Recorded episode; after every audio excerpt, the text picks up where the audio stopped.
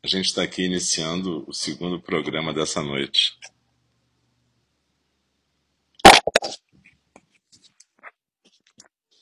E a gente está aqui iniciando o segundo programa dessa noite.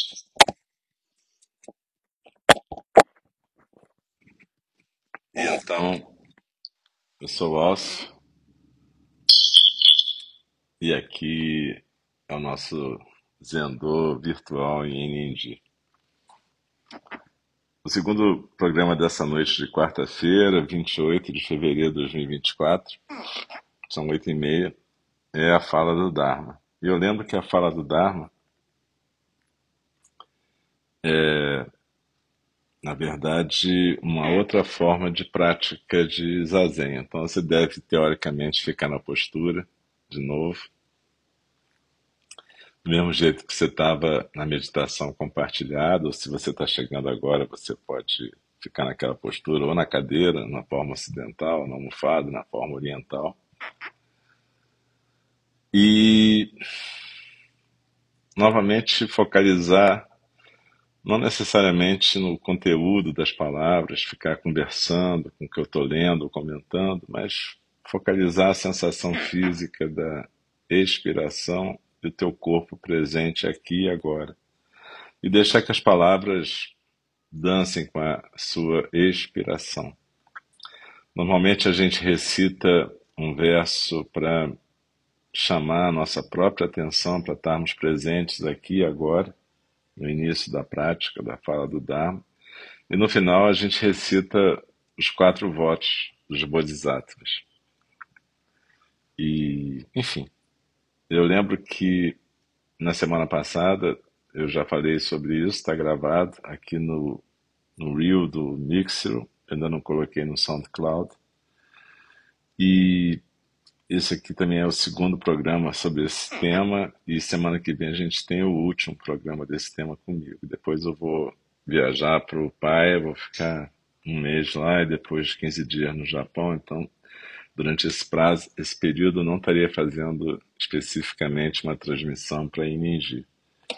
Mas depois eu vou avisar como é que vocês podem assistir alguma transmissão que eu esteja fazendo lá, algum programa que eu esteja conduzindo lá. E, e aqui é o seguinte, então, da mesma maneira eu vou convidar o sino a soar e a gente vai começar a nossa prática. E no final, depois da recitação dos quatro votos, a gente ainda conversa um pouquinho antes de desligar esse programa. Muito obrigado pela presença de todas, todos e todos aqui e que a gente possa ter uma prática que seja benéfica para nós e para todos os seres.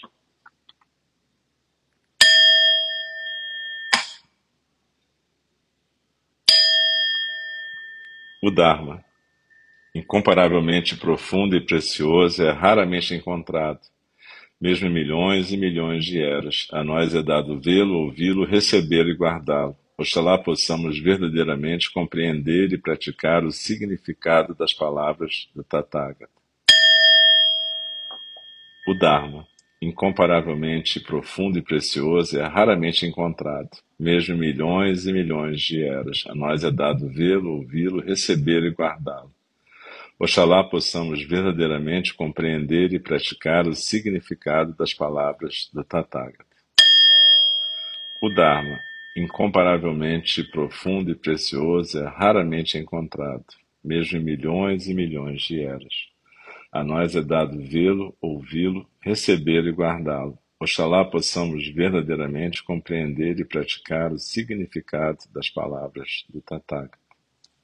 Então, como eu disse, a gente vai estar lendo aqui um trecho do livro do Ben Connery sobre os 30 versos da transformação da mente, do Basubando. Ele traduziu do sânscrito junto com um outro estudioso. Depois eu posso colocar a referência desse livro aqui em inglês. Mas hoje eu vou ler um trecho que tem a ver com o que eu já falei a semana passada e com a meditação da semana passada a meditação de hoje, para a gente poder é, tornar, quem sabe, um pouco mais presente esse primeiro verso, que é o verso que, de certa maneira, resume o livro todo. nesse primeiro capítulo, que é chamado Si Mesmo e o Outro, o, a, o Si Mesmo e a Outra, ele começa com a tradução do primeiro verso do livro do Vasubando. E esse primeiro verso diz o seguinte: Tudo aquilo que concebemos como si mesmo ou outro acontece na transformação da consciência. Tudo aquilo que concebemos como si mesmo ou outro acontece na transformação da consciência. E aí o Ben continua.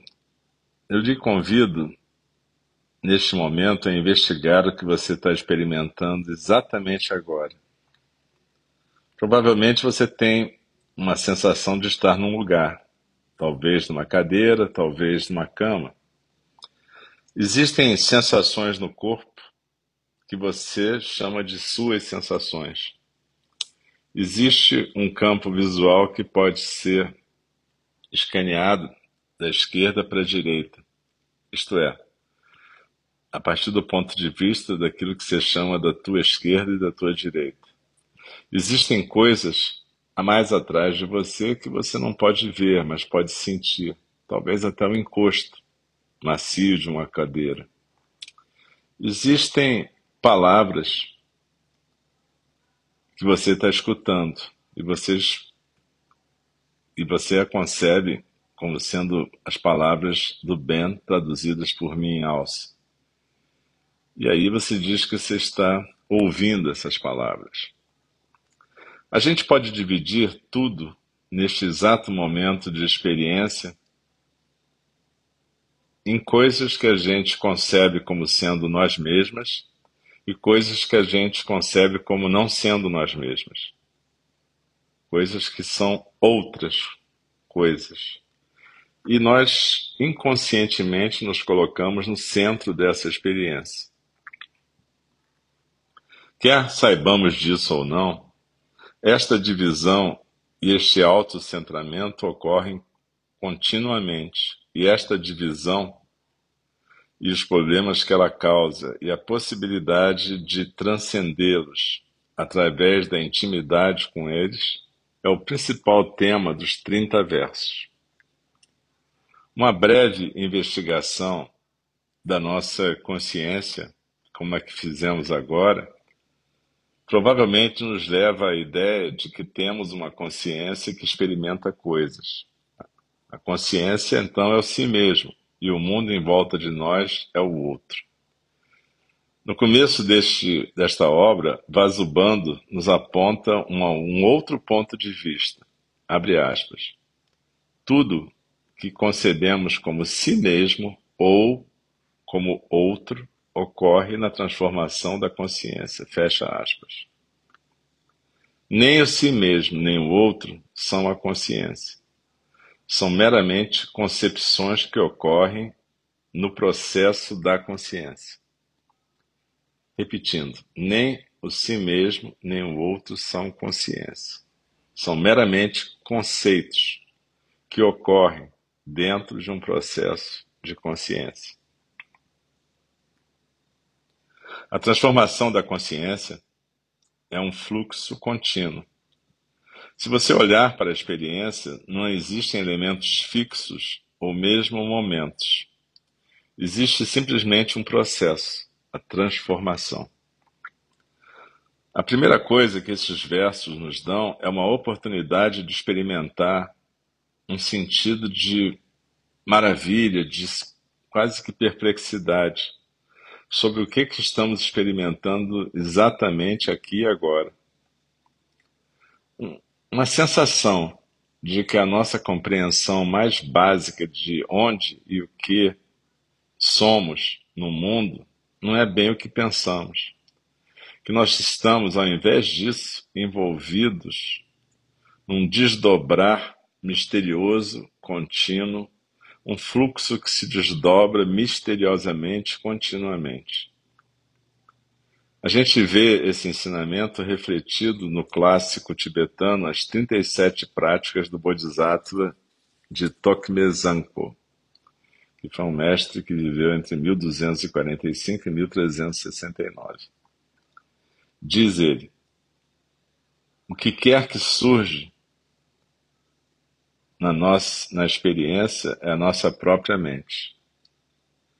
A própria mente não tem quaisquer limitações conceituais. Saiba disso.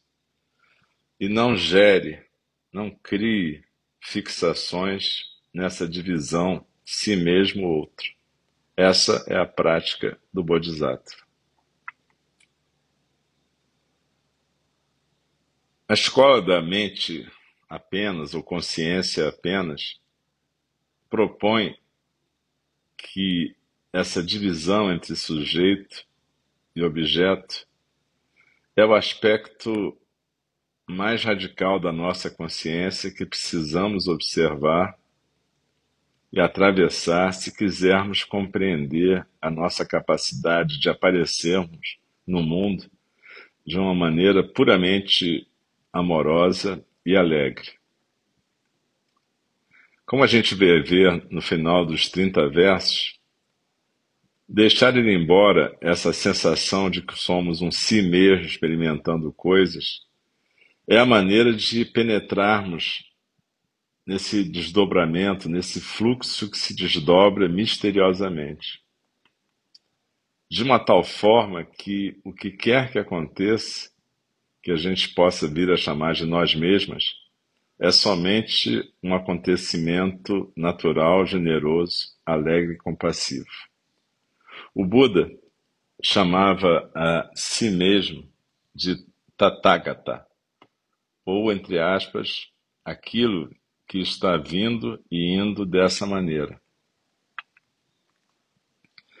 Ele se descrevia a si mesmo como meramente um acontecimento que flui. E a forma externa que esse fluxo tomava era a forma de uma disponibilidade contínua, calma e compassiva para as pessoas que o buscavam pedindo ajuda. Esta é a maneira de ser que estes versos te oferecem. Em sânscrito, as duas primeiras palavras desse texto são Atma e Dharma. Atma é um termo hindu chave que significa si mesmo ou alma. E Dharma significa muitas coisas, mas aqui significa fenômeno, alguma coisa que é experimentada, alguma coisa que é diferente de nós mesmos. Muitas práticas budistas iniciais envolviam investigar os fenômenos e compreender que eles não eram si mesmo. Por exemplo, observar que os pensamentos não são si mesmo, as sensações no corpo não são o si mesmo, os sentimentos não são o si mesmo, etc. Descobrindo que todas essas coisas não são o si mesmo, a gente se liberta de um ciclo infinito de insatisfação que caracteriza a experiência humana. A gente descobre que não existe um eu para ficar insatisfeito. A gente pode se liberar do apego, deixar ir embora o sentimento de estar chateada cada vez que acontece alguma coisa que mostra que o mundo não funciona de acordo com nossos desejos. Essas práticas foram desenvolvidas ao longo dos anos e muita literatura e prática cresceu em volta delas. Isso ah, recebeu o nome de Abhidharma. Ah, o ponto de vista do Abhidharma se tornou que, apesar de que o Atman não existia como uma coisa real, concreta, os Dharmas existiam. Os abhidharmistas refinaram um complexo sistema de categorização de Dharmas que deveriam ser vistos, observados e memorizados. A prática profunda era ver o constante fluxo de fenômenos, de dharmas, descobrindo que não havia um sentido de si mesmo no meio desses fenômenos. Como o grande monge Theravada do século V, Buddhaghosa, escreveu: Existe o sofrimento, mas não há quem sofra. Existe o fazer, mas não há quem faça. Em algum ponto, os budistas Mahayana começaram a pensar que os abhidharmistas tinham ficado travados. Travados na sua investigação dos dharmas, travados na memorização, categorização e crença no seu sistema. Então, muitas obras da literatura Mahayana apareceram ensinando que os dharmas também eram vazios de uma existência própria. Como está dito no começo do texto Mahayana mais amplamente recitado e celebrado, o Sutra do Coração, o Bodhisattva da Compaixão, Avalokitesvara, liberta todos do sofrimento, observando que todos os dharmas, todos os fenômenos são vazios, também desprovidos de qualquer natureza de si mesmos. A prática profunda na tradição mahayana era ver que nada, realmente nada, tinha uma natureza própria em si mesmo.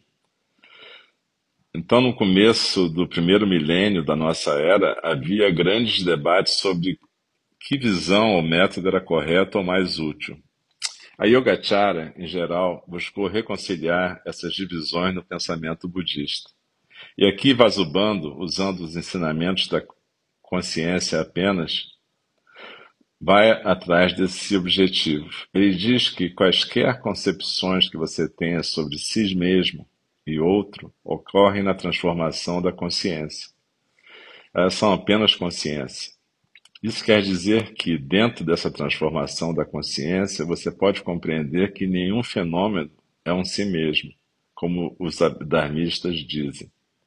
E também pode compreender que os fenômenos não são eles próprios, também não possuem qualquer existência independente. Eles são vazios de qualquer natureza. Esse verso nos dá um, um chão onde a gente pode praticar incluindo a prática de compreender que não há chão. Esse chão é a transformação inefável da consciência que vai mais além de quaisquer concepções que a gente possa ter de o que, que ela é.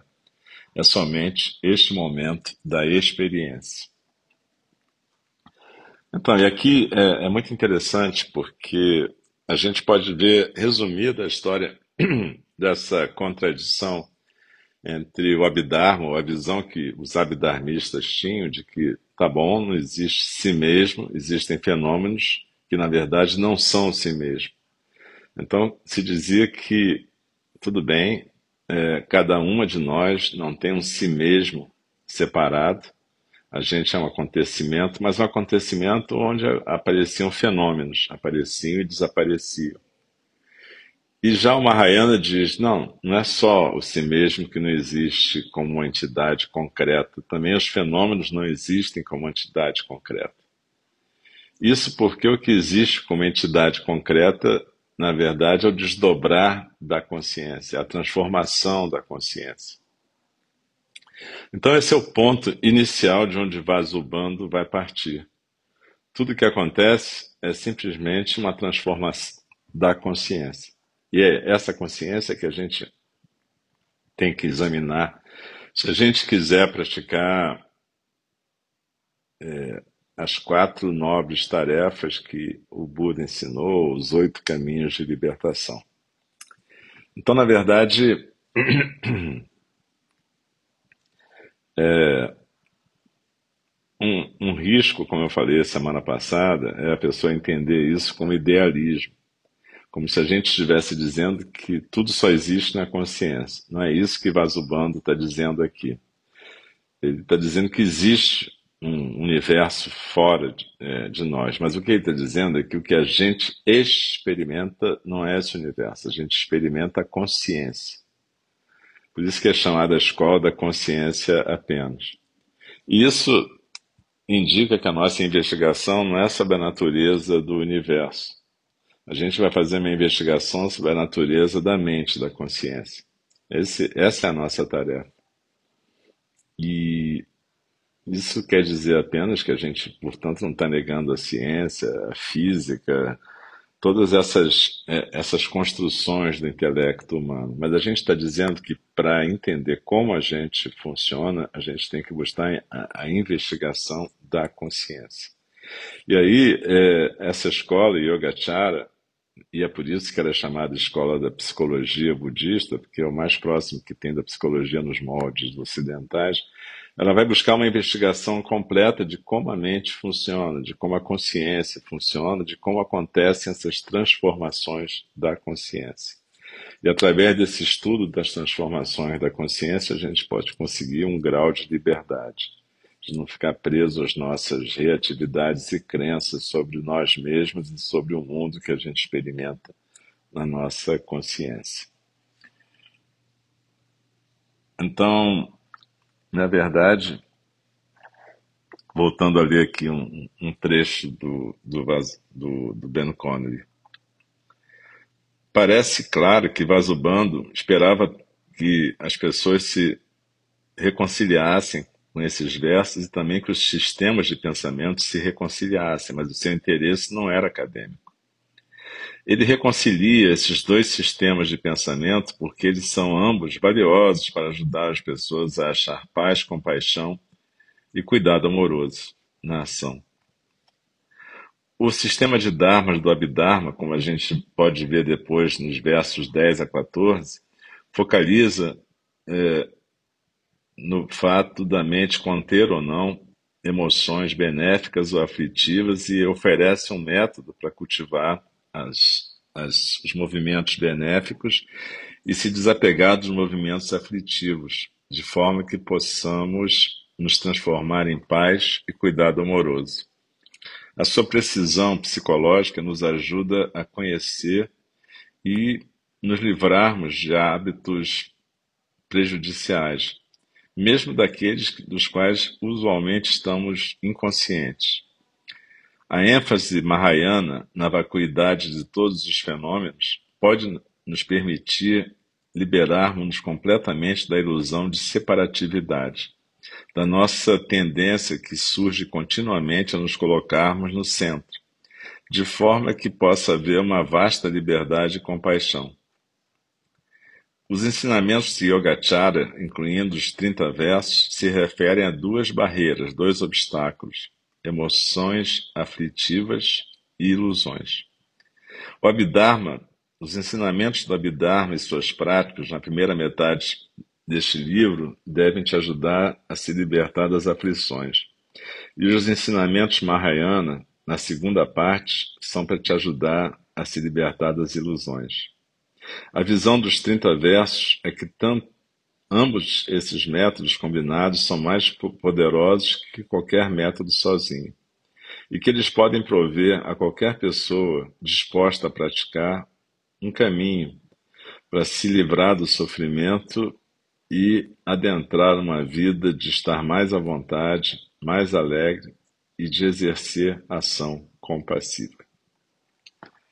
Então, esse foi o primeiro capítulo do livro do Ben Connery. Eu não sei se tem em português, acho que não, mas eu acho que, mesmo se você ler o livro do Thich Nhat Hanh, 30 versos sobre a transformação da consciência, que tem em português, você pode começar a estudar isso e refletir sobre isso que está dito aqui, sobre essa, essa questão da, do que, que é essa consciência apenas, o que, que é você dizer que tanto si mesmo quanto o que está fora do si mesmo, o outro, são, na verdade, transformações da consciência, são movimentos da consciência. A gente, mesmo dessa maneira meio resumida e grosseira, a gente pode perceber que isso indica uma possibilidade enorme de liberdade para a gente. Da gente se libertar do sofrimento que a gente se auto-inflige através da nossa reatividade e da crença que a gente tem quase absoluta da realidade das nossas experiências psíquicas, quando são só movimentos da mente. Isso não quer dizer que a gente não deva respeitá-los, muito pelo contrário, porque são muito fortes e determinam nossos comportamentos. Mas deve nos dizer que a gente não precisa se apegar a uma realidade concreta deles, como se eles fossem. Eu, a gente escuta muita pessoa falar, ah, eu sou assim, eu sou assado. E isso indica, nessa sutileza da linguagem, que a pessoa realmente acredita que ela é aquilo, quando a gente, na verdade, está começando a estudar um autor que nos diz: não, não é bem isso, a gente não é nada, nada é nada, tudo é transformação da mente. Então, observe que, por outro lado, isso tudo está incluído no ensinamento inicial de Buda, no, desde o início, mas os autores budistas vão fazendo o que através da sua prática? Eles vão desdobrando esses ensinamentos e colocando numa linguagem mais acessível para a gente.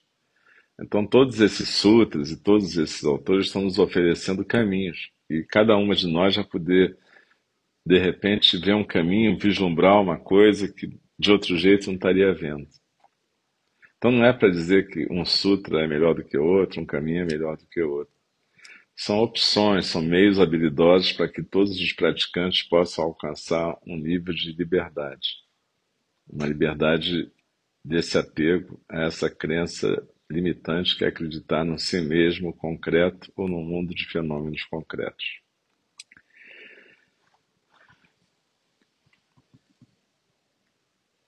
Então vamos recitar os quatro votos dos Bodhisattvas.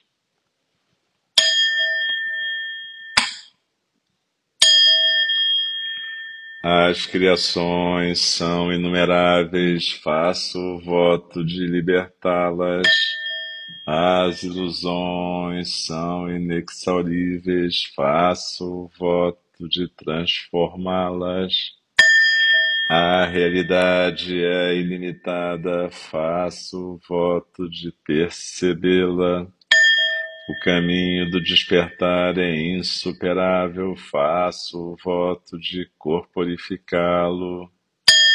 As criações são inumeráveis, faço o voto de libertá-las. As ilusões são inexauríveis, faço o voto de transformá-las. A realidade é ilimitada, faço o voto de percebê-la. O caminho do despertar é insuperável, faço o voto de corporificá-lo.